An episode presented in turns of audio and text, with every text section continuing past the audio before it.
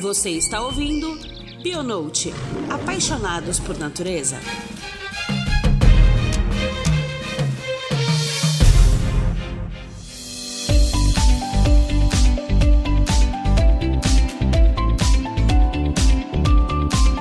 Queridos ouvintes, este é o nosso último episódio do Bionote e será um presente para vocês. Um review de todo o ano de 2022. Este ano foi de extrema importância para a conservação da biodiversidade e por isso dedicamos os nossos episódios a trazer um pouco mais sobre esse assunto. Elucidar a importância e necessidade primária é nosso dever todos os dias. Um ano longo, de muito trabalho, conquistas e um país dividido, né? Fácil não foi, mas seguimos em frente com o nosso propósito. Preparados para relembrar e sentir uma energia boa? Então bora lá!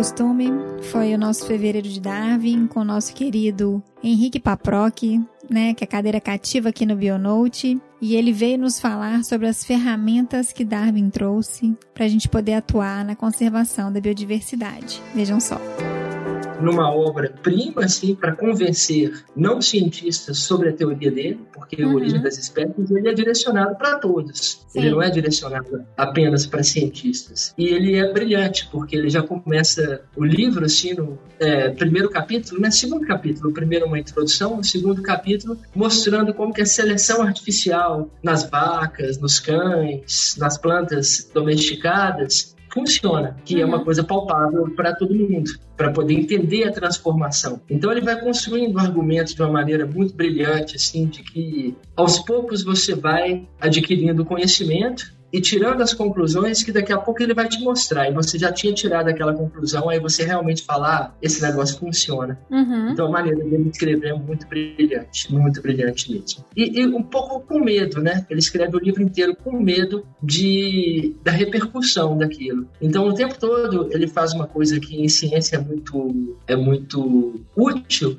que ele dá os contra-argumentos. Tipo, se você não acredita nisso, por isso, isso e isso, eu ainda tenho esses argumentos para você. Então, todo o contra-argumento que pode surgir, ele já antecipa. Isso é uma lição de como escrever para nós. É, porque sempre vai ter alguém para poder contestar dentro daquela informação que é trazida, né? Então ele já antecipa esses questionamentos e já coloca, olha, tem um outro leque aqui, já que você não não consegue, não concorda com esse, com esse viés aqui que eu tô trazendo, mas eu tenho outras opções aqui para você que você pode também, a partir da sua contestação, ler e verificar esses argumentos, né? Então, cada cientista com o problema da, da sua época, né?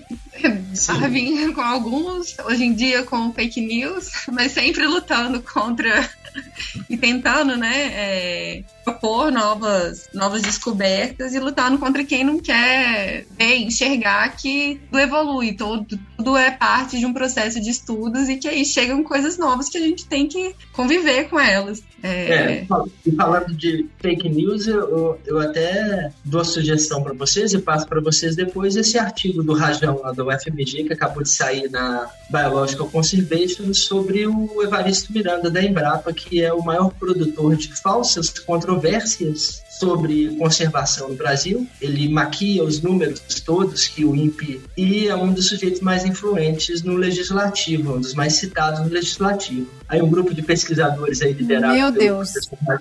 É, esse artigo acabou de sair, ele saiu agora em janeiro de 2022. Ele mostra o quanto que o Miranda falsifica dados e falsifica até o próprio currículo Lattes para que a sua voz chegue no legislativo e é uma voz que leva a mensagem do agronegócio, uhum. de que não tem desmatamento, de que não tem incêndio, de que não tem Gente. nenhuma dessas coisas. Então, assim, relacionando a esse tema nosso do Darwin, a gente também tem que entender que na sociedade, a sociedade para funcionar, ele, ela é um sistema cooperativo. E pessoas uhum. que fazem coisas como esse Miranda, e o Darwin fala isso no finalzinho do Origem, sobre a cooperação e os trapaceiros. Pessoas que fazem coisas como esse Miranda têm que ser combatidas, porque eles fazem um mal para a sociedade. A sociedade só se transforma e melhora com todo mundo trabalhando é, junto uhum. para o bem. É Sim. como um trânsito que flui com todo mundo cooperando, um trânsito que não flui com todo mundo tentando passar na frente um do outro, né? Então é muito relacionado ao que Darwin dizia. Ele diz algo mais ou menos assim: no dia que a humanidade compreender que nós somos todos uma grande família, que nós somos todos de uma mesma espécie e ao cooperar a gente faz a vida de todos melhor, esse mundo realmente vai para frente. A gente vai ter um grande governo no mundo inteiro, fazendo com que a vida seja melhor para todo mundo. Então, em 1859 o cara tinha essa visão, né? Nossa, eu vou te falar que eu até arrepio aqui. Eles estão vindo agora com um papel muito importante porque uhum. eles começam a dar valor para a manutenção da natureza, para manutenção da biodiversidade lá na floresta e etc. É, o cifrão, é, o cifrão tá ali sendo manifestado para de fato ter essa medida, né? Sim, porque simplesmente você manter as coisas porque elas já estavam aí, elas merecem existir, não é uma prática que a gente tem conseguido fazer no mundo inteiro, né? É. então a gente de fato não tem, acho que talvez a gente não tenha um caminho para tornar palpável socialmente esse valor intrínseco, né, da natureza, da biodiversidade. Então a gente tem que dar de fato uma visão utilitária, né? Nós não temos na filosofia, principalmente ocidental, a visão que não seja utilitária. A nossa uhum. visão é que ecossistemas estão aí para nos servir, mesmo quando a gente está criando uma unidade de conservação para manter lá fechado, né? Eu quero um dia lá visitar e ver os animais, eu quero um dia, eu quero que produza ar limpo, água e etc. para mim. E, e, aí sim tem motivos para ter essas unidades de conservação. E você também, assim, se você considera que Homo sapiens evoluiu ao ponto de trabalhar dentro para a própria autoextinção ou não? Não, eu não acho que isso vai acontecer, não. Eu sou otimista nesse sentido. Eu acho que é, a gente ainda vai ter muita espécie extinta, a gente ainda vai ter uma deteriora, deteriorização da qualidade de vida no mundo por um aumento da desigualdade, mais movimento de pessoas por causa de mudança climática, de lugares que não dá mais para produzir comida, isso tudo vai acontecer. Mas a gente tem pesquisadores de evolução um deles é esse cara aqui, ó, Steven Pinker. Esse aqui é um livro de, de guia de escrita, mas ele é um pesquisador de evolução. Ele pesquisa muito como que a violência está evoluindo. E ele mostra nos seus artigos que desde que o homem é homem, a sociedade só melhora. Ela não está piorando. Hum. Os números que indicam a violência, por exemplo, diminuem. As chances de da gente ser assassinado lá no nosso ambiente adaptativo evolutivo por um outro Homo sapiens eram muito maiores do que as chances da gente ser assassinado agora. Uhum. A assistência, quando a gente está com a saúde ruim, também é muito melhor do que tinha antes antes. Uhum. Então, a gente vem só melhorando como sociedade. A gente não precisa ser pessimista porque a gente passa em um momento no país que essas coisas fraternais estão sendo colocadas de lado. Uma competição muito grande, inclusive armada, né? Está sendo uhum. aí celebrada. Então, eu acho que isso é uma coisa pontual. Aconteceu nos Estados Unidos com o Trump, acontece agora aqui com o Bolsonaro, mas eu não acho que é uma coisa que vai permanecer para sempre, não. Eu acho que a tendência é que o bem ele vai ser cada vez mais espalhado, a conservação da natureza vai cada vez mais melhorar e a gente vê que a ciência briga o tempo todo por isso, né? Cada uhum. vez mais os cientistas estão saindo dos seus escritórios e, e tentando trazer à sociedade a sua uhum. palavra. A gente viu, viu, isso muito na pandemia, agora Sim. com a história das vacinas. que assim seja. Então, a resposta, a resposta curta, eu acho que a nossa permanência aí é de vários milhares de anos, talvez dezenas de milhares de anos. É, não dá para saber quanto, mas eu não acho que a gente se dirige por uma extinção, não. Você não acredita na extinção assim, mas você já fala, a gente conversou um pouco do imediatismo e do utilitarismo do ser humano que você acha que pode impactar diretamente na nossa sociedade? Assim, é, a gente falou um pouco já de algumas coisas, mas obviamente, né, falta de recursos é um que está aí bem presente no nosso dia a dia. Mas além disso, o que que você acha? O que, que você acha não? O que que você vê nas evidências que pode acontecer com a nossa sociedade? A falta, né, de, de dessa, dessa visão de conservação. Não, não seria nenhuma visão minha, Cecília. Tem, tem uhum. os futurólogos aí da evolução agora, como Harari, que escreveu uhum. Sapiens. Uhum. Ele escreveu também um livro depois que se chama 21 lições para o século 21. Uhum. Escreveu um agora sobre como que o mundo fica depois da pandemia.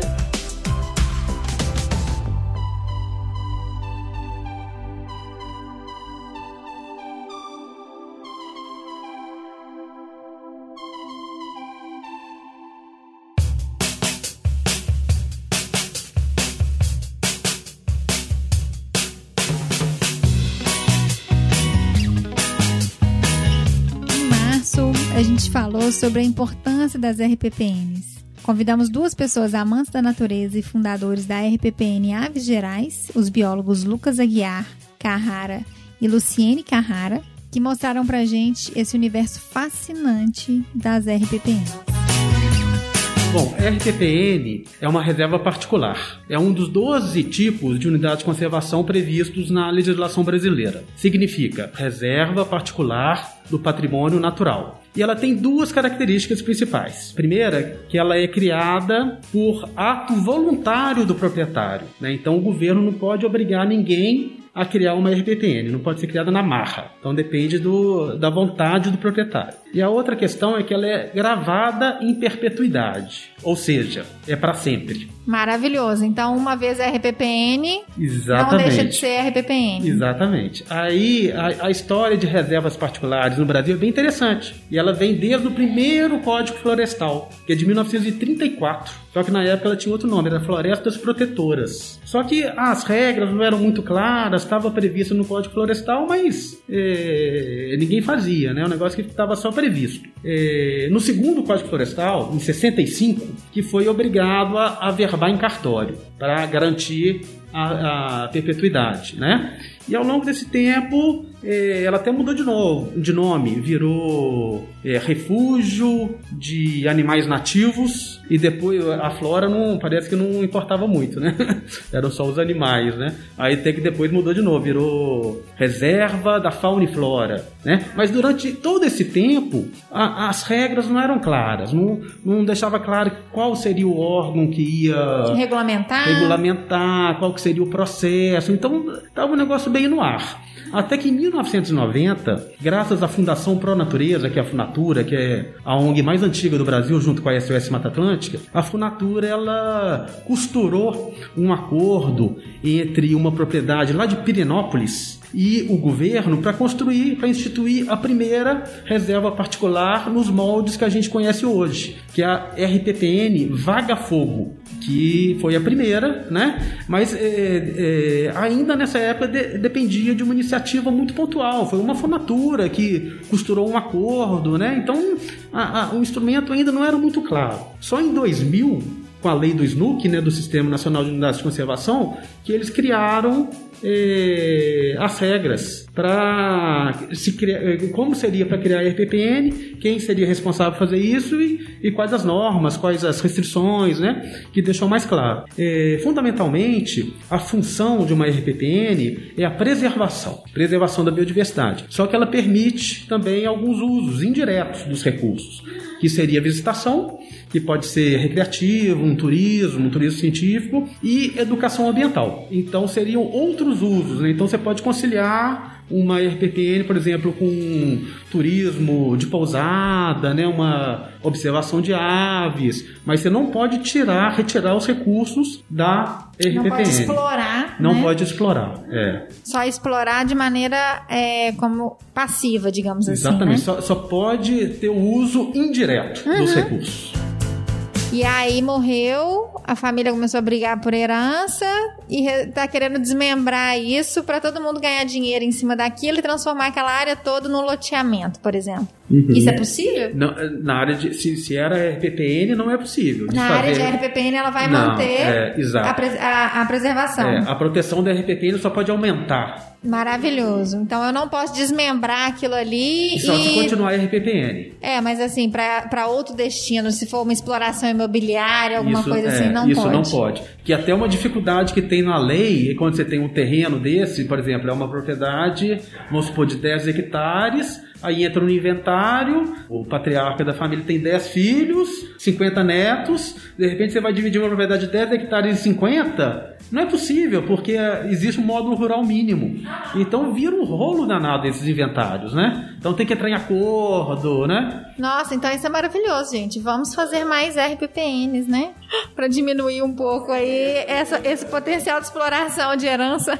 Exatamente. Que, que, vocês acham, assim? A gente falou bastante, assim, da importância de conservação da RPPN, né? O, o que, que vocês acreditam que isso agrega para nossa sociedade, assim? Essa transformação dessas áreas por livre e espontânea vontade em áreas de conservação? Hoje, a, as RPPNs, elas totalizam quase 900 mil hectares, né? Isso corresponde a 30 parques nacionais da Serra do Cipó, né? O parque tem 34 meses e já são 1.700 RPPs no Brasil. E é muito legal, porque é uma iniciativa da sociedade civil a favor da conservação. Então, e, e Minas Gerais é o estado com o maior número né, de RPPs. Hoje eu estou mineirinha mesmo. e, Não, mas tem que. O Minas Gerais precisa de notícia boa, gente. Nossa é, Senhora. É. E aí, né, a gente vê cada RPPN como um papel, um efeito multiplicador para a conservação. Em muitos casos, as RPPNs elas se transformam em referências regionais, né, para pesquisa, para turismo, até para manejo de fogo mesmo, para como manejar a humanidade, né? O caso lá do, da RPPN do Sesc Pantanal é uma referência. Então, é, tem esse papel sim multiplicador. E embora ainda representem pouco em termos de percentuais, né, apenas 0,1% do, do território brasileiro que, que tem RPPN, tem um potencial gigantesco para novas né, e para manter essa perpetuidade. Né? Então, é, esse percentual ele não vai reduzir, né, como foi, foi falado, ele tende a aumentar. Né? A gente fica vendo, ah, a Amazônia está né, tá devastando, está terminando, está né, tá cada vez pior. Das RPPs isso não vai acontecer, né? A gente tem que pensar que ela vai aumentar. Sim. E a gente tem que lembrar também que a perda da, da biodiversidade, ela vem de um processo de perda de hábitats e fragmentação, né? Então são ilhas e tudo. E a partir do momento que você cria uma reserva, essas RPPNs elas funcionam como pequenas ilhas e corredores ecológicos, né?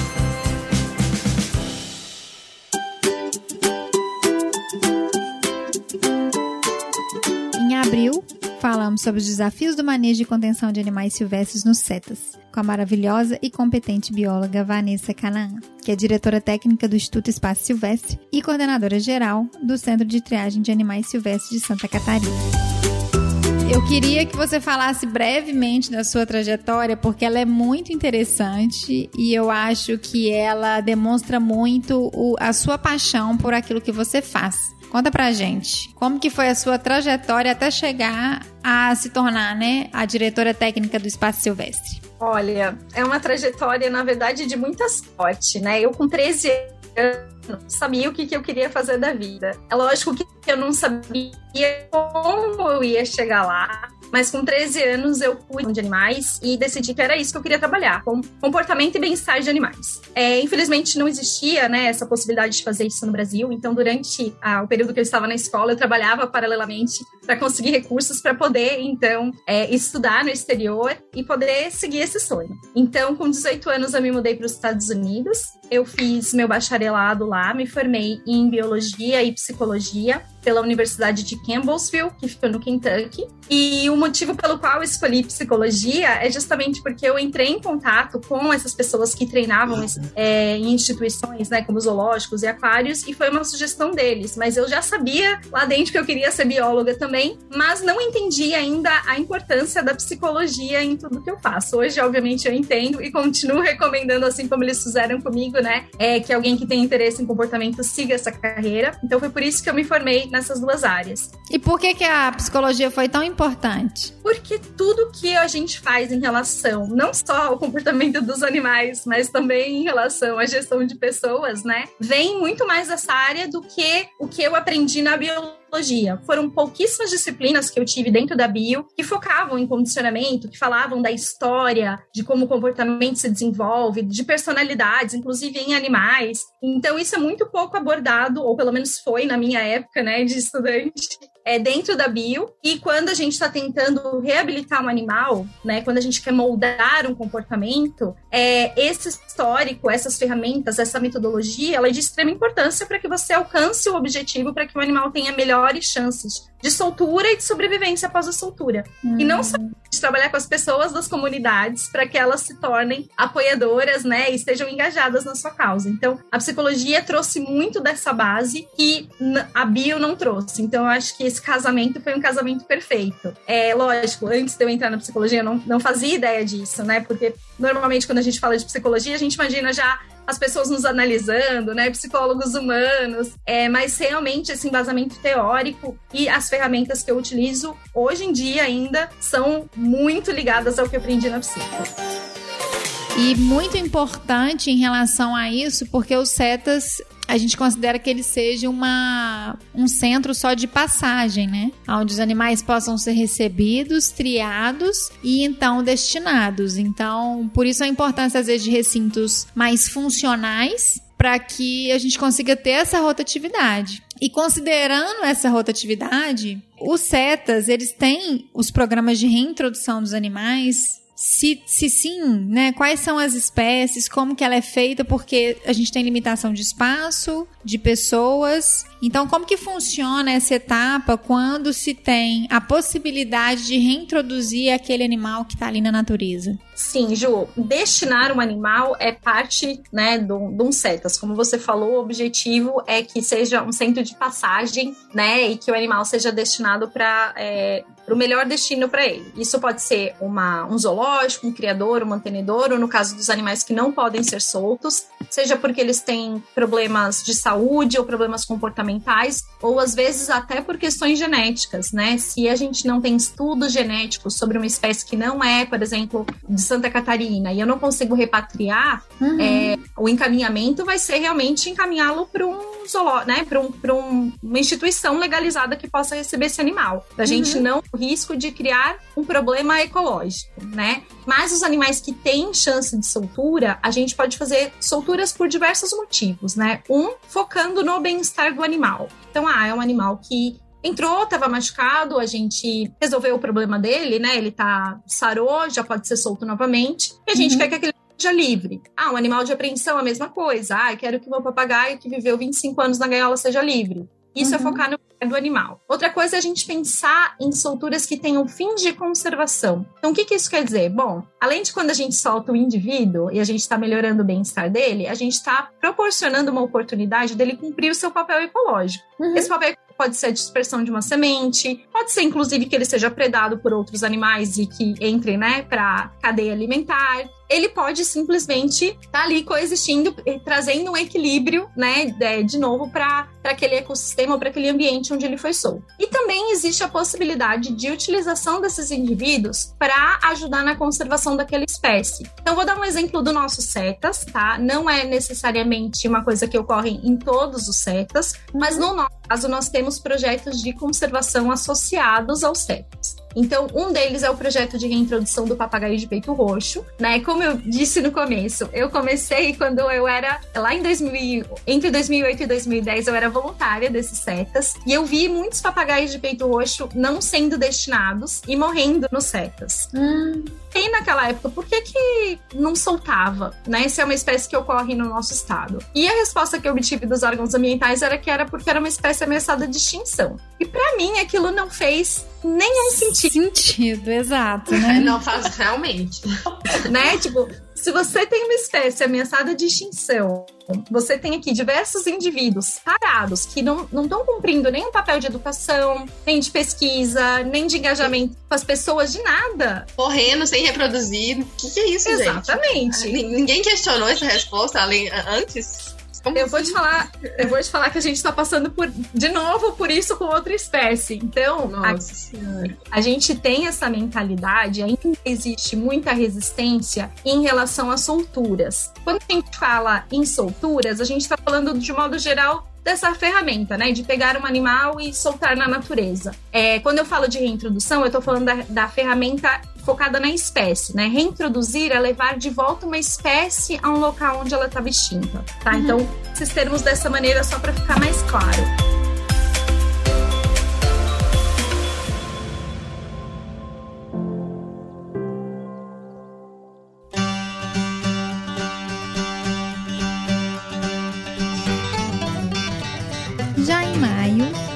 Episódio espetacular falando sobre o mundo dos muriquis. Com uma energia maravilhosa que vocês vão sentir aí nas risadas, né? A gente teve a participação especial de dois pesquisadores brilhantes, a Karen Stryer e o Fabiano Mello. E a gente falou muito sobre essa espécie endêmica da Mata Atlântica que está criticamente ameaçada de extinção. Peraí que eu tenho que gravar. Você tem que gravar isso, minha amiga. Nós estamos conversando, ué. Ué.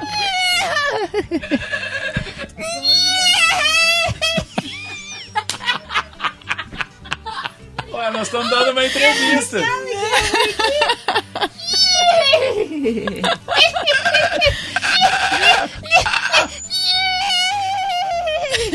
Ó, o Sagui chegou. Agora você fez o verbo de barbalho. É.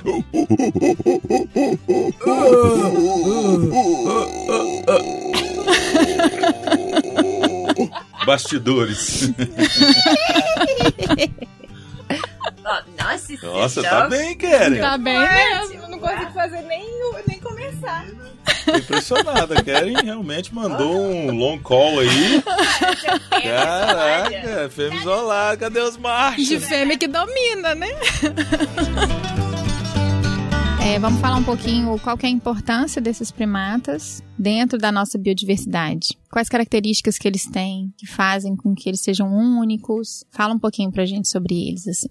Bom, eles são, eles são espécies, como eu já falei, um, um pacífico, vivo nos grupos com vários machos e várias fêmeas. Eles são muito flexíveis no seu comportamento, eles, em alguns lugares, dependendo de condições demográficas, ecológicas, eles podem andar no grupo integrado, eles podem andar no grupo espalhados. Eles têm um sistema que as fêmeas migram, os machos ficam no grupo do nascimento o vida inteira, como os irmãos, como os pais, como os tios e a mãe. E as fêmeas têm, têm uma tendência, quando tiver a oportunidade de sair do grupo de nascimento para procurar outro grupo, onde eles começam a vida reprodutiva. E esse, em termos na ciência, esse comportamento deles era pensado antigamente como um comportamento da passividade dos mariquis que não tem hierarquia, como um comportamento muito excepcional nos primatas. E até hoje não tem outro primata igual do mariqui nesse sentido. Sem ter macho alfa, né? Exato, Sem ter uma dominância. Egalitário. Isso é muito vida- interessante, é. Então, isso não nada científico, eles são modelos para a gente, eu Aham. acho.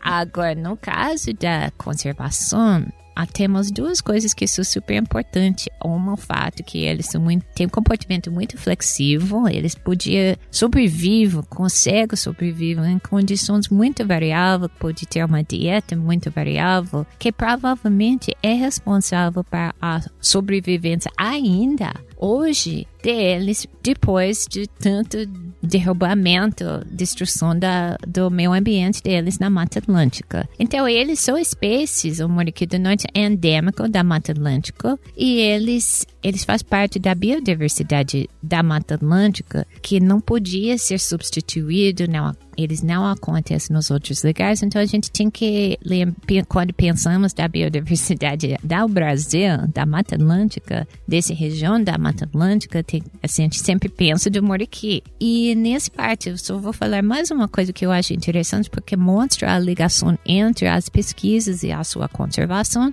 é o fato que descobrimos ao longo das pesquisas do primeiro ano até para frente, tanto em Queratinga, tanto nas outras populações, que as fêmeas que migram naturalmente, isso foi uma chave para seu, sua, para o manejo delas, porque foi descobrindo fêmeas nos lugares isolados comandos que não tinha grupo, que deveria ter saído do, do outro grupo procurando um novo grupo para reproduzir. E o Fabiano, que ele falou do postdoc que ele fez comigo, mas eu sempre gosto de dizer que ele veio para estudar comigo, mas acabou me ensinando muito. E uma das coisas, entre várias coisas, uma das coisas que ele me ensinou, realmente consegui me conquistar como a importância do manejo dos animais nas condições necessárias. Então, esse usando o, Fabiano, esse esse aproveitando o fato que existe, foram descobrindo esses fêmeas isolados que podia servir tanto para o bem-estar deles, se foram translocados para os outros lugares, tanto para a espécies mesmo reforçar. Nós temos que todos trabalhar para evitar isso e para salvar o Muriqui, que pode ser nossos modelos para uma vida muito melhor para frente. Para um mundo melhor, né? Melhor. É, e eu acho que, né, para mim, assim, né, que eu sempre fui um entusiasta da conservação, Muriqui é um excelente modelo, né? É uma espécie extremamente carismática que tem, né, vários itens de comportamento, né, e de condição biológica que ensina muito para a espécie humana, né? A Keren citou isso bem. É uma possibilidade real de você praticar a conservação e conseguir fazer isso, e conseguir ter sucesso, sabe? Para mim, Muriqui é esperança de proteção à biodiversidade. É isso que ele nos ensina, a nunca desistir, a ter certeza de que vale a pena o sacrifício. Eu costumo falar que a extinção de espécies está acima de qualquer vaidade humana, né, de qualquer pretexto humano. Então a gente tem que né, deixar de lado essas questões né, pessoais, muitas vezes, em prol da conservação do muriqui. E o muriqui nos pede isso. Né? Ele está falando, gente, eu tô com mil, né, tô com mil iguais a mim na natureza. Se vocês ficarem aí de bobeira, eu vou desaparecer. Né? Então, para mim, ele é uma esperança real de que a gente vai ter sucesso com a conservação da biodiversidade. E eu acho que pelo o comportamento que eles têm do abraço, eu Não, acho que é eles são Incrível, né? o símbolo daquilo que a gente mais precisa, né? Que é de afeto e acolhimento, né? Exatamente. Então, através do, do comportamento dele que eles se abraçam, né?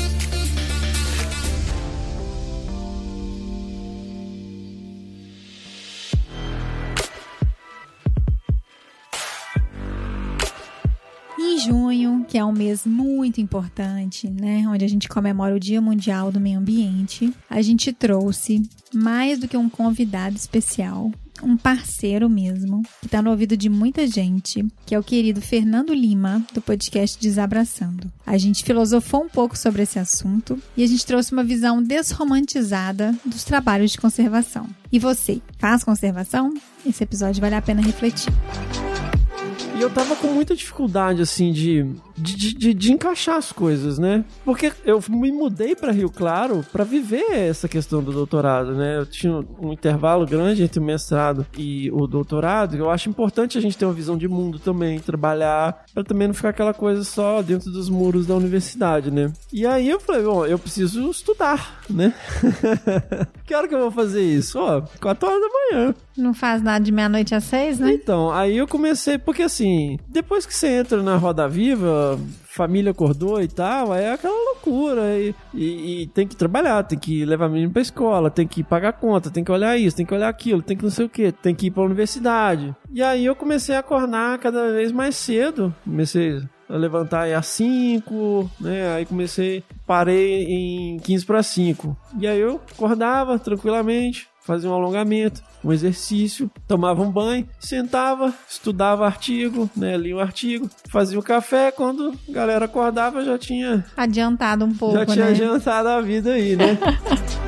Desabraçar árvores é importante porque a partir do momento que a gente romantiza a conservação e a gente coloca ela, entre aspas, inimiga do capitalismo, inimiga do dinheiro, ela tá sempre como se fosse a parte do sistema. Ela não tá incorporada no sistema. E eu falo que a partir do momento que a gente vive numa sociedade capitalista, a gente está num sistema do qual a gente vive nele e a gente precisa aprender a trabalhar dentro dele e valorizar esses princípios dentro do capitalismo. E conservação, ela não é inimiga do dinheiro, ela não é inimiga do desenvolvimento. Ela tem que fazer parte disso, né? E eu acho que desabraçar árvores é muito disso, porque eu falo que é, vem muito até mesmo do- dos princípios que a gente tem que a gente não pode ser incoerente ao ponto de falar que eu não posso desmatar, que eu não posso minerar, sendo que tudo aquilo que eu consumo utiliza de recursos naturais que são explorados a partir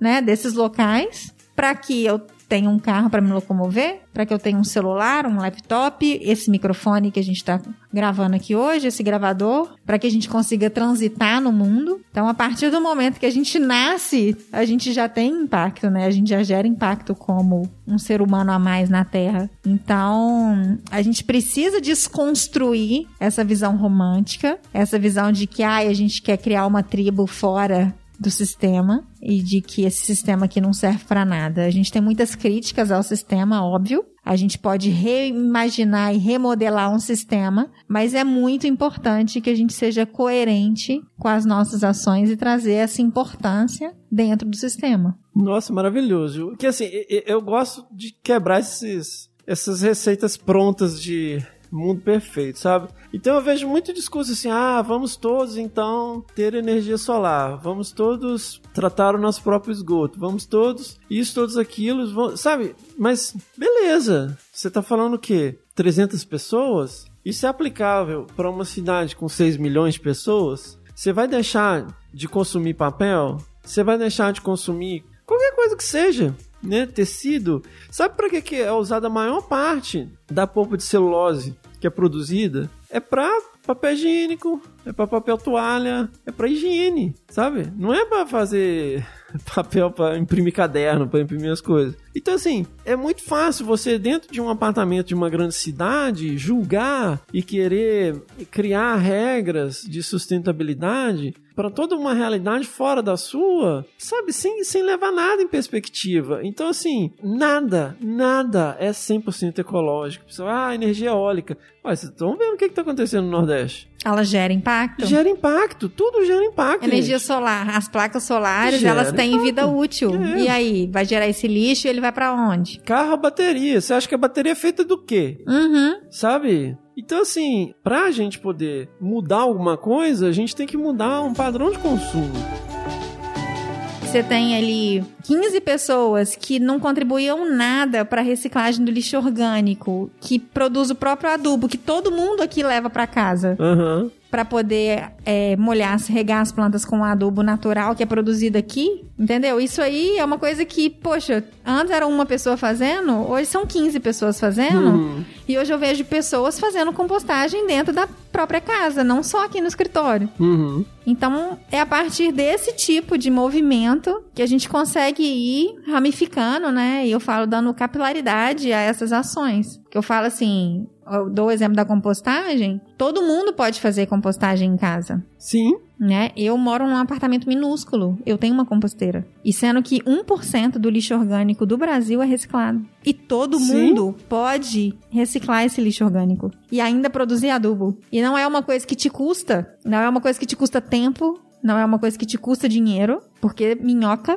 você acha em qualquer lugar. Uhum. Você só precisa ter o recipiente adequado para sua casa não ficar cheirando a composteira e a forma adequada de fazer compostagem para ela não cheirar. É, eu fiz um de 60 litros cada cada cada é meio ignorante cada, cada caixa cada caixa é Legal. 60 litros demora pra caramba pra encher eu fui comprar eu comprei uma menor é, não, não deu conta, porque a gente come muita fruta e tal. E além disso, eu falo que a compostagem ela te traz um, uma observação para aquilo que você come é. que normalmente você não tem, né? Sim, você começa sim. a observar se você descasca mais, você desembala mais. É, é. Né? E aí na hora que você começa a ver, você fala, gente, eu descasco muito mais do que eu desembalo.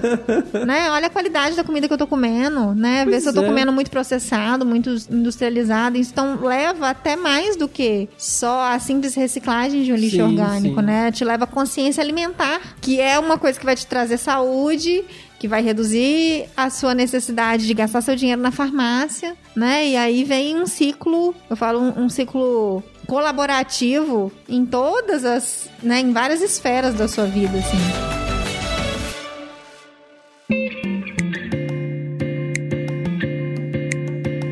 Julho, a gente convidou a Waitá, que é uma ONG que trabalha com resgate, recuperação e soltura de animais silvestres. O Instituto executa em parceria com órgãos ambientais de Minas Gerais o árduo trabalho de devolver à natureza milhares de animais silvestres vítimas do tráfico. E teve muita informação interessante.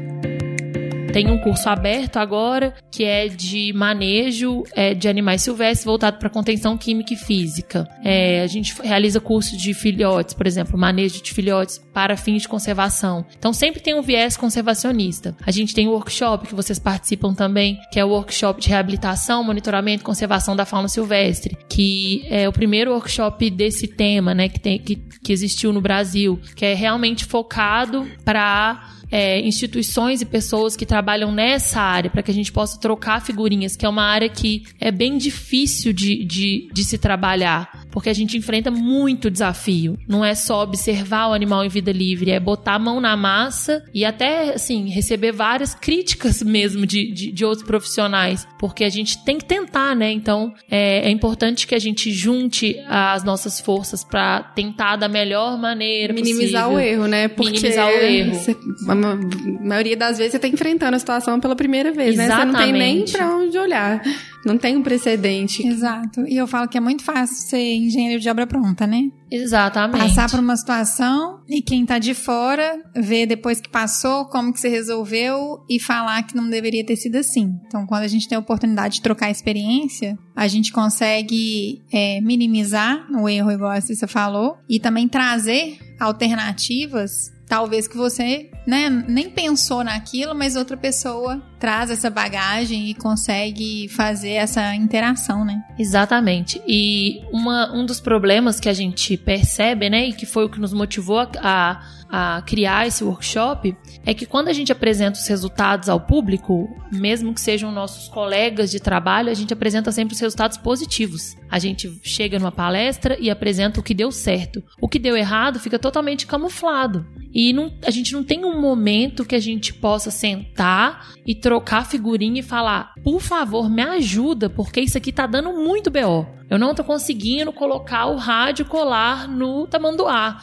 É, esse, esse, esse exemplo que eu dei foi o exemplo real, assim, que, que começou, foi o pontapé inicial do nosso trabalho, que era um e tamanduá mirim. dele não, não ajuda. Não né? ajuda e a gente tentava de tudo e não conseguia, não conseguia. E vamos fazer um workshop para as pessoas trocarem as figurinhas. E vamos colocar 15 pessoas que trabalham com o mesmo tema na mesma mesa redonda, discutindo juntas? Vamos. Mas vai dar certo? Vai dar. Nós vamos fazer dar. É, isso é muito importante. Até a gente fez um podcast sobre zoológico, né? Porque começou um movimento muito forte anti-zoológico, né? Uhum. Mas a gente trouxe a informação, inclusive, justamente para poder falar sobre a importância dos zoológicos, até mesmo para o recebimento desses animais que não estão aptos mais a voltar para a natureza, né? Que não são. é, os zoológicos começaram como uma coleção, né? Que os grandes imperadores da época é, tinham isso como vontade, como desejo, então, como compravam tudo, passaram a ter coleções, coleções pessoais de animais e que aos poucos foram se transformando em zoológicos. Só que com o evoluir da sociedade e tudo mais, hoje a gente não tem mais, né? Zoológicos sérios não são animais que são tirados na natureza para estarem em cativeiro. São animais que são destinados a zoológicos porque de fato não estão mais aptos a voltarem para a natureza, né? O mínimo que eu peço para quem fala que ama animais e quer ter como pet é pesquisa antes, ecologia e biologia do bicho. Para não desistir depois, né? É, e para dar a condição básica de sobrevivência, que já não é o, com certeza o que ele encontraria na natureza, nem que você tente muito, mas para dar a condição básica para ele. Porque isso é o mínimo, né? Se você gosta.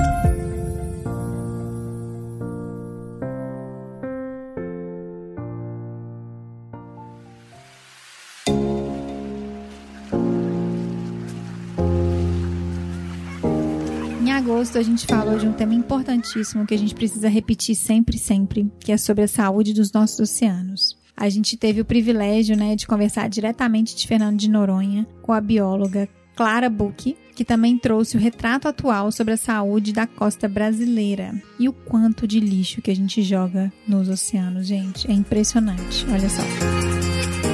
Ah, eu acho que Noronha, assim como as outras ilhas oceânicas que a gente tem, né? O Brasil tem quatro ilhas oceânicas. Noronha é uma delas, uma, da, uma das maiores e a única habitada, tirando Trindade, que tem umas 50 pessoas. Noronha já tem umas 3, 4 mil pessoas, né? E é um, os ambientes insulares são muito especiais, né? Eles na verdade, eles têm menos riqueza de espécies que o litoral, mas na verdade eles extrapolam em abundância, biomassa, né? Porque. Fica bem concentrado, Fica né? bem concentrado. A gente imagina assim: o, os oceanos, na verdade, são desertos, né? A maior parte deles. Então, as ilhas oceânicas, elas agregam muita, muita biomassa, né? E abundância de bicho. Eles são oásis. Então, é, já é especial por causa disso, né? Porque assim, a gente tá falando de oceano, e às vezes quem mora na montanha deve estar se perguntando: ah, por que, que eu tô querendo saber qualquer coisa de mar, né? Então, qual que é a conexão de mar com a minha vida aqui no alto da montanha? Eu falo até por mim, né, que sou mineira, moro em Belo Horizonte, então sou um pouco longe do mar. Mas só para contar para vocês que só os oceanos produzem 50% do oxigênio do planeta. Só isso, tá, gente? Eu acho que já é um começo suficiente para poder entender por que, que a gente precisa preocupar com a saúde dos oceanos, né? É, então, os oceanos, existe um termo para isso que você falou. Esse é um exemplo, né? A produção de oxigênio no planeta é um dos serviços ecossistêmicos que os oceanos prestam, né? É, e é, eu, eu acho super importante a gente colocar uma evidência em cima disso, assim, né? Da relevância, porque todo mundo fala de floresta em pé e a gente esquece de olhar, de fato, para quem está realmente produzindo um volume imenso de oxigênio e a gente não tá nem olhando, né? Então é isso, né? O nosso planetinha Terra, ele na verdade é 70% água, né?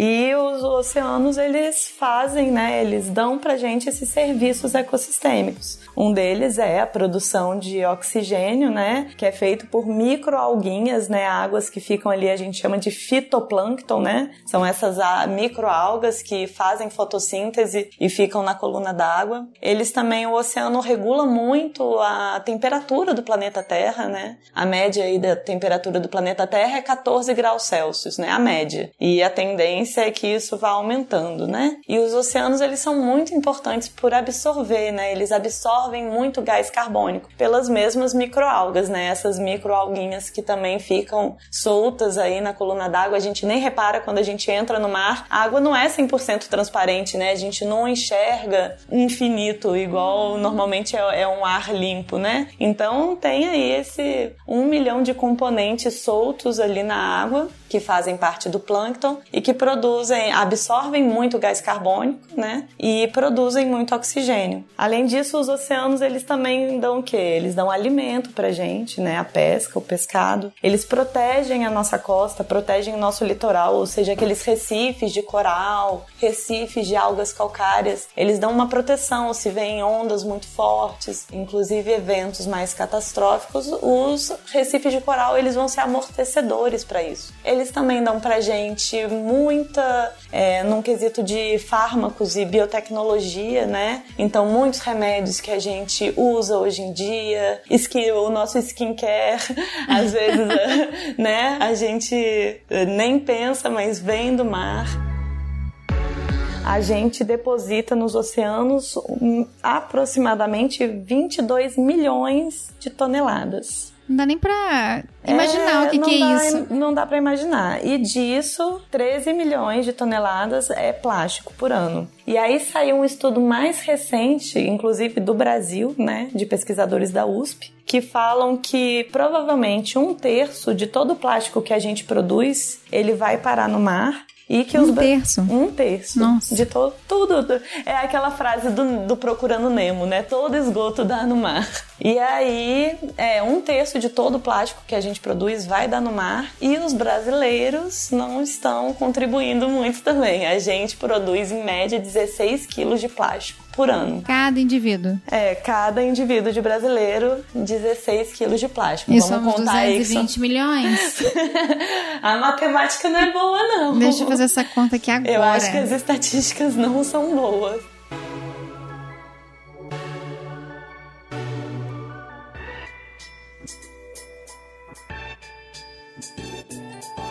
Já o mês de setembro, no meu coração está. Eu tive enorme prazer de gravar diretamente da Serra da Canastra com o Rogério Cunha e com Jean Pierre o episódio Conservar é Fazer História. Conservação que constrói história e deixa legado para muitas gerações, não é à toa. Então a gente falou sobre o projeto Lobos da Canastra, que há 25 anos transforma a comunidade em prol da conservação desse maior canídeo das Américas, o lobo guará perseguição, a caça ao lobo era a maior ameaça para a espécie na região. Então, quando eu cheguei em 97 aqui, foi o que mais me chamou a atenção. Quando a gente lia os problemas que, que o lobo poderia ter, né, que, que, que os, os, problemas que ele tinha para conservação, né, atropelamento, o, desmata, o, desmatamento do cerrado, a descaracterização do cerrado, né, doenças de animais domésticos, quando a gente começa a olhar a fundo os, a problemática do, da espécie aqui na região, você via que, ok, é, as doenças sempre foram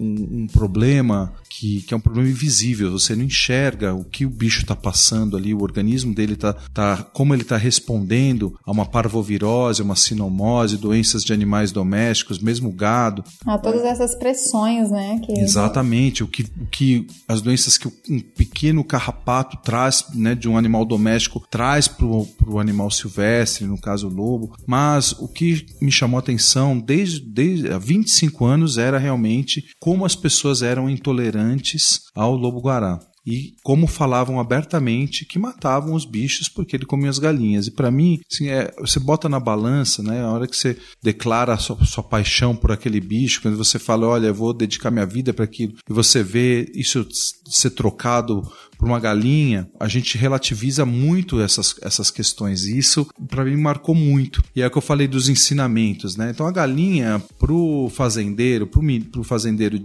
mineiro, ela tem um valor muito grande, porque não é só o valor de ser a galinha que ele vai consumir ou vai vender. Né? Você tem ali embutido questões culturais, você tem tradições, né? A, a, a, criação da galinha caipira é uma coisa muito forte, é um traço cultural muito forte do mineiro. Então, uma pessoa de fora chegar e falar: olha, tá errado você criar galinha solta, você precisa aprender, porque senão o lobo, você não pode, você vai resolver seu problema com o lobo e aí você vai proteger o lobo. Não é assim que se faz, né?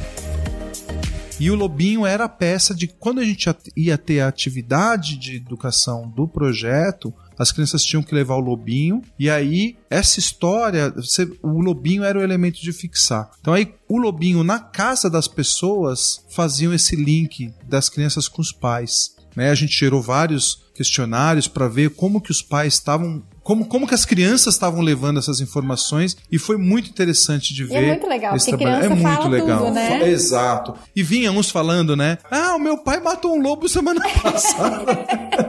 e aí toca o Jean ir lá conversar com o cara. É. E a gente tinha uma educadora, né? Que uma, uma, uma professora, né? Uma, uma, bióloga que tinha especialidade em educação para conduzir esse trabalho, que é a Vivian Moreno, né? Sim. Que foi isso depois, né, Jean? E, e realmente é, é, é, notável a curto prazo que a partir do momento que começa a trabalhar com as crianças, a gente vê uh, os resultados é tão nítido que nas entrevistas a gente já enxerga a mudança de percepção. Aí é até engraçado, você tá lá na casa do, do proprietário rural, aí fala, ah, mas você gosta do lobo, tá lá fazendo, né, aplicando o questionário. Mas ele, ele falava, é, eu tinha, assim, não gostava muito não, mas agora, assim, eu já tô entendendo mais, é, tem meus filhos que falam muito, que vocês vão lá. então é, é muito, assim, é gratificante mesmo e, e os resultados aparecem.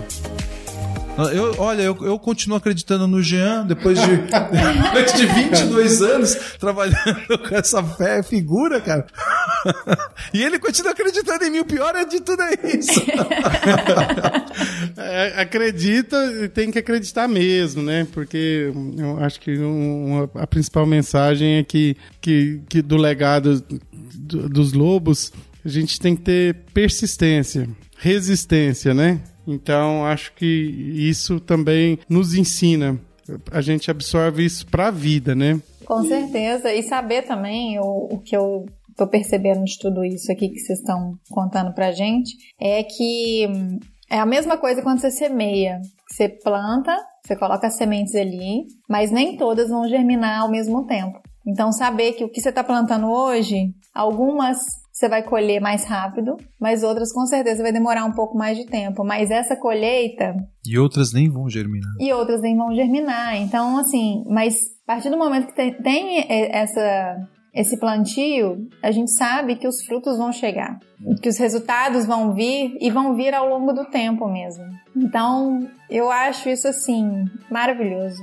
E assim, a gente não faz nada. Eu acho que era a mensagem pra, só para finalizar a minha fala assim, a gente não faz nada sozinho. Esse nada, esse trabalho vida, nada. É, a história dos lobos aqui, elas, os lobos nunca, nunca tiveram uma pessoa cuidando deles. Era sempre um grupo e um grupo e trazendo a comunidade. Né? Quando a gente criou o projeto Sou Amigo do Lobo aqui, era justamente isso. Era para fazer com que as pessoas elas se tornassem amigas dos lobos. E, e, a gente conquistou isso, a gente conseguiu. Então hoje não, não somos só nós fazendo as coisas, não são só os pesquisadores, é, as pessoas envolvidas, educadores, é a comunidade. São essas crianças que hoje estão com 15, 20 anos, que passaram e, e vivenciaram experiências com a gente e que estão aí hoje sendo o presente, era o futuro e hoje são o presente.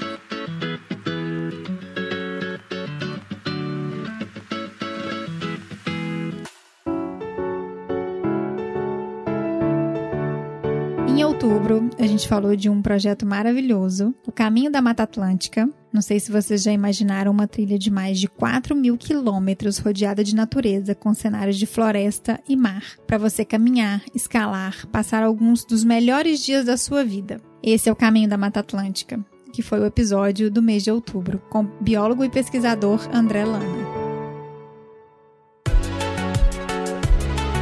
André, então assim, qual que é o futuro do projeto Caminhos da Mata Atlântica? Porque eu já vejo um futuro de várias gerações e a gente não vai estar nem aqui mais e esse projeto vai ter continuidade. É, eu também vejo bem, bem parecido, assim, Juliana. Acho que é, o nosso grande objetivo é esse mesmo, é é que a coisa realmente só ganhe escala e que consiga engajar mais e que consiga chegar na, na, nossa grande missão, né? Que é nossa missão é engajar a sociedade na conservação e recuperação da Mata Atlântica por meio de atividades ao ar livre. Então a gente traz as pessoas para fazer exercícios para dentro da mata e uhum. da conexão de áreas naturais também, restaurar essa, essas florestas ao longo desses mais de 4 mil quilômetros de trilha, promovendo de desenvolvimento socioeconômico, inclusivo e a valorização do patrimônio natural e cultural. Ou seja, a gente está falando aí de muita coisa, eu espero, nessa. A gente pode falar do futuro aí de gerações, mas também nessa década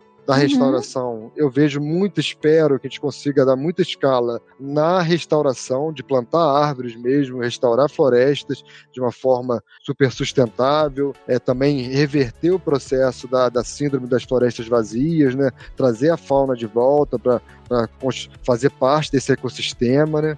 Uhum. Então, e a longo prazo, e que tudo isso ocorra de forma concomitante. Né? E essa parte da restauração, por exemplo, já vem acontecendo num projeto aqui em parceria com o IIS, que é o Instituto Internacional da Sustentabilidade, um, uma, um financiamento que é o, o Restaurando Paisagens e Fortalecendo Cadeias Produtivas, produtivas no Mosaico Central Fluminense. Então já é uma, uma das sementinhas ao longo desse grande corredor. Né? Uhum. Então eu acho que vai ser por aí. Esse projeto, por exemplo, ele trabalha com a restauração, plantando árvores, fortalecendo viveiros, é, fazendo educação ambiental, fortalecendo a, a cadeia da, de semente, diferentes iniciativas que, que vão acontecendo e que vão dando sustentabilidade para esse caminhar, né? para que ele consiga seguir em frente, que a gente consiga mais áreas. Esse projeto, por exemplo, a gente vem, vai restaurar 200 50 hectares, que já é uma coisa relevante, né? Mas a nossa meta é conseguir realmente, na parte de biodiversidade também do futuro, é conseguir ver esse corredor contínuo, ver essa grande reserva da Mata Atlântica que hoje está um pouco restrita ali ao litoral de São Paulo, que a gente consiga enxergar como, e de fato enxergar do espaço como um único corredor, né? Ver uhum. que do desengano a gente consegue chegar ao Mosaico Central Fluminense, consegue chegar à região de Paraty e de lá a, a, a passando pela Grande Reserva, indo a Curitiba e até os cânions do sul. Então é um, é um futuro que, que essa floresta consiga ser restaurada, não pela ausência do homem, de forma alguma, É. Ah, tirem um homem e ali vai ser uma grande unidade de conservação. Não, eu acho que é pela essa, toda essa diversidade, é toda essa gerando renda com essa floresta em pé, gerando renda para fazer essa floresta voltar onde ela não está. É, o desenvolvimento da economia verde, né? Que é gerar renda e valorar a conservação mesmo, né? Isso, está no século XXI mesmo, né? É uhum. Restaurar, é gerar renda, conseguir convencer os países ricos de colocar recursos aqui, Sim. que os benefícios para da, da restauração dessa grande floresta tropical, né? É, os benefícios são para o mundo inteiro. Isso é diretriz econômica, né? Economia verde é uma diretriz de fato, né? Sim, que está tá movendo o mundo inteiro e que o caminho da Mata Atlântica vem junto dessa, de, dessa, dessa, grande, dessa grande motriz aí, né? De, de, uma, de um desenvolvimento realmente sustentável, verde, igualitário, justo entre as pessoas também. Uhum. É, não, não é aquela visão antiga né, dos anos 80 de separar pessoas e conservação esse trabalho também de engajar e, e, conversar sobre quais são esses benefícios, como eles variam de acordo com as nossas decisões em relação à, à paisagem, em relação ao meio, é uma das grandes formas assim da gente que a gente trabalha e levando as pessoas voltando para o nosso lema, né, que as pessoas no coração da mata e a mata no coração, no coração das pessoas, isso quer dizer o quê? Que a gente acredita muito que levando as pessoas para dentro da mata, levando, isso pode ser tanto presencialmente, né, fazendo a trilha, ou virtualmente, vendo nosso, nossos trabalhos de educação ambiental virtuais, vídeos e tal, a gente consiga de fato levar a mata para o coração das pessoas e isso passa a influenciar o dia a dia delas. Né?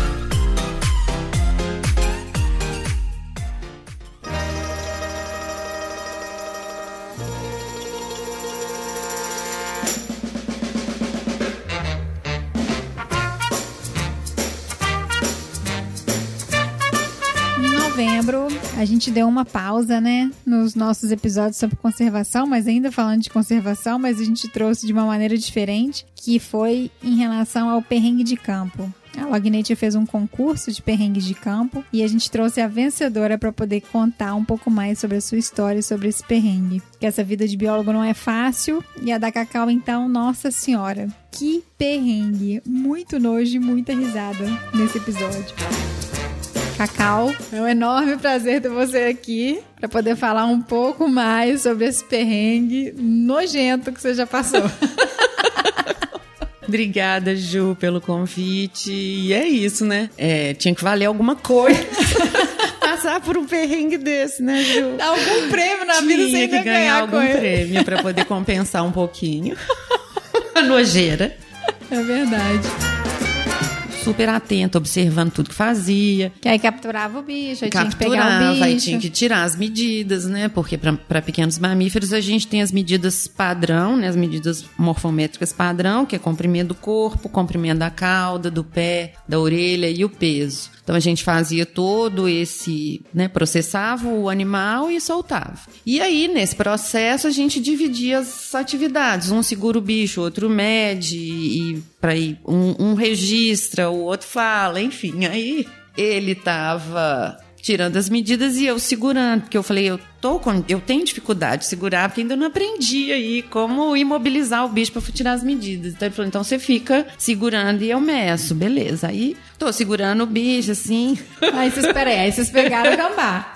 pegamos um gambá, pegamos um gambá, pegamos vários bichos, né? Assim, normalmente você tem que fazer processar e tirar todas as medidas de todos os bichos que você, você capturar, né? Ainda tem a marcação com a anilha, que no caso era um monitoramento e tal. Enfim, pegamos um gambá gambá grande, inclusive, e o Léo todo metódico, o Léo é todo eu falo que ele tem toque. Ele é cheio das, das manias, enfim. Aí o bicho era grande, para medir a cauda tinha que usar uma trena, e aí ele colocava uma trena para proteger, assim, né? Pra não, pra não ter nenhum acidente do tipo. E era muito engraçado que eu não entendia porque. Eu falava, gente, a, a folhinha, né? Vai tipo. O bicho não vai fazer xixi nem cocô aqui se ele colocar a folhinha, né? Mas ele colocava uma folha próxima ao ânus do bicho, assim, eu acho que para não ter nenhuma, nenhum acidente nesse caso, né?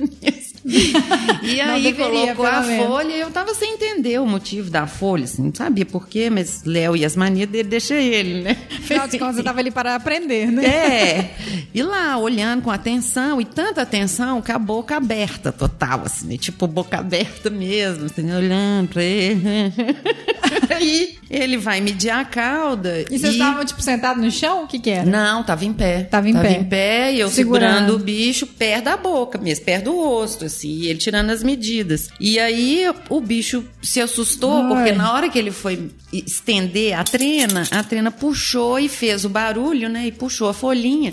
E o bicho fez cocô e xixi simultaneamente, assim. E eu tava com a boca aberta mesmo, olhando, prestando atenção. assim. Eu lembro que entrou nariz, olho, rosto, boca. E assim, Que muito, nojo. muita sede, muito calor. Eu, minha, minha saliva parecia isopor. Tipo, cuspi, sabe? pra aliviar, assim. E assim, eu, eu falei com ele, água, Léo, eu preciso de água. E ele não conseguia parar de rir. Ele só conseguia rir da minha cara. Você Falei, não, água tá até a décima geração Nossa dele. senhora. Ele disse, não, tá no carro. Eu, mas como no carro? Eu preciso ir pro carro, eu vou pro carro. Ele, não, nós temos que voltar. Tinha mais armadilha pra frente, sabe? Eu falei, sinto muito. Não vou, preciso assim me lavar, né? E aí voltei, pra, pelo menos pra lavar, mas assim, tipo meia hora de caminhada pra chegar no carro ainda. Com a boca suja de cocô e de Ah, xixi. Ju, e sem toda... conseguir cuspir, fedendo muito, assim, a, a roupa. Porque aí eu tomei água, cheguei no carro, tomei água, lavei a boca, lavei o rosto. Mas assim, o cheiro impregnado. Ainda tive que co- vol- voltando pra trilha, terminamos a trilha, ainda tinha mais não sei quantas trilhas. Fiquei o dia inteiro com aquele cheiro horroroso. Nossa, não tinha uma blusa pra trocar. Impre- Não, não tinha, não.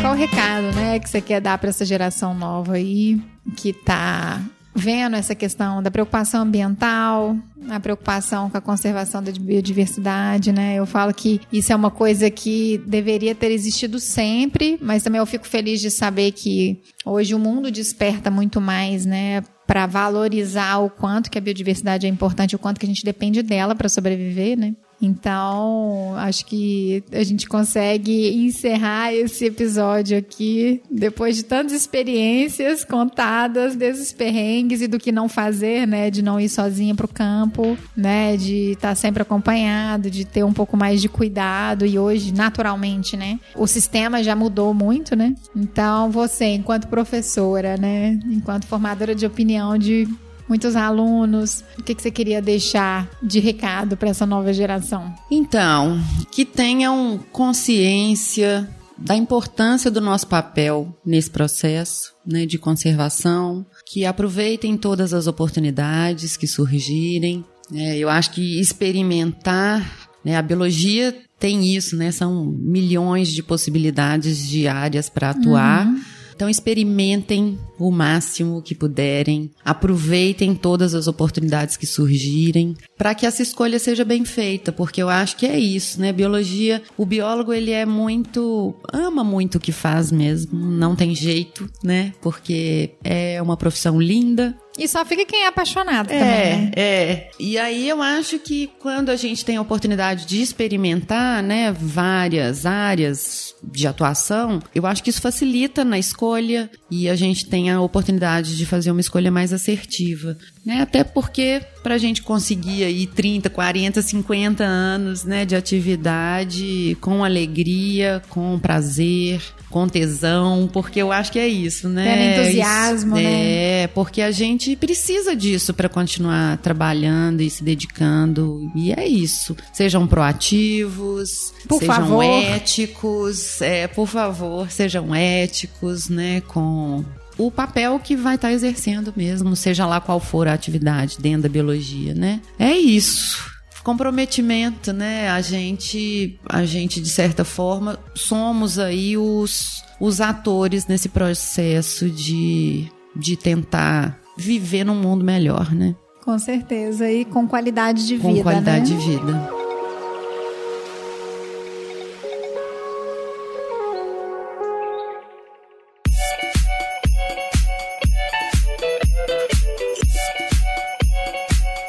É com essa energia boa e a sensação que conseguimos fazer muito nesse 2022 que finalizamos mais um ciclo do Bionote. Esse projeto que tem o intuito de trazer de maneira leve e responsável conteúdos para quem é apaixonado por natureza como nós.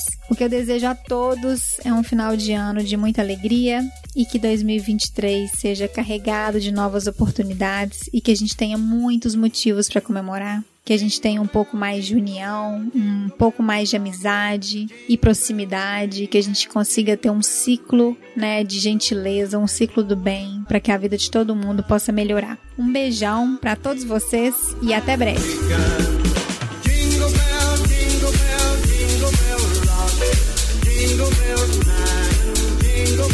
Este foi mais um episódio do Bionote. Se você gostou, não se esqueça de compartilhar com a sua rede de amigos e levar a nossa informação ainda mais longe. Assim, todo mundo se conecta e aprende mais. Este podcast é oferecido pela Log Nature, uma empresa que trabalha com soluções para quem pesquisa a biodiversidade. Para saber mais, acesse o nosso site e as nossas redes sociais através do www.lognature.com.br, no Instagram arroba log nature, no LinkedIn Log Nature e no Facebook Log Materiais e Ferramentas. A edição desse podcast é feita pelo nosso parceiro Aerolitos. Mês que vem tem muito mais. Até lá.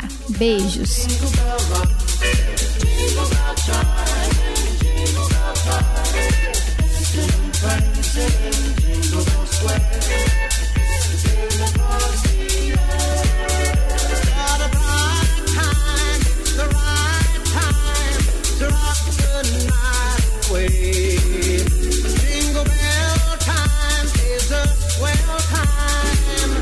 Go gliding in the one horse sleigh.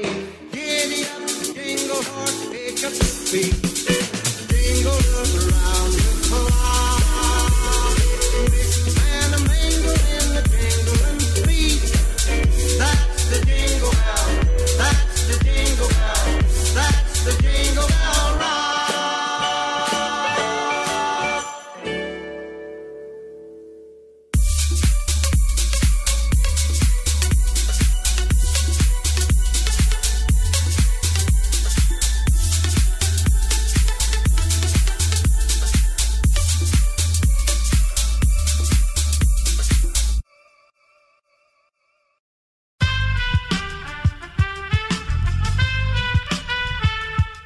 podcast foi editado por Aerolitos Edição Inteligente.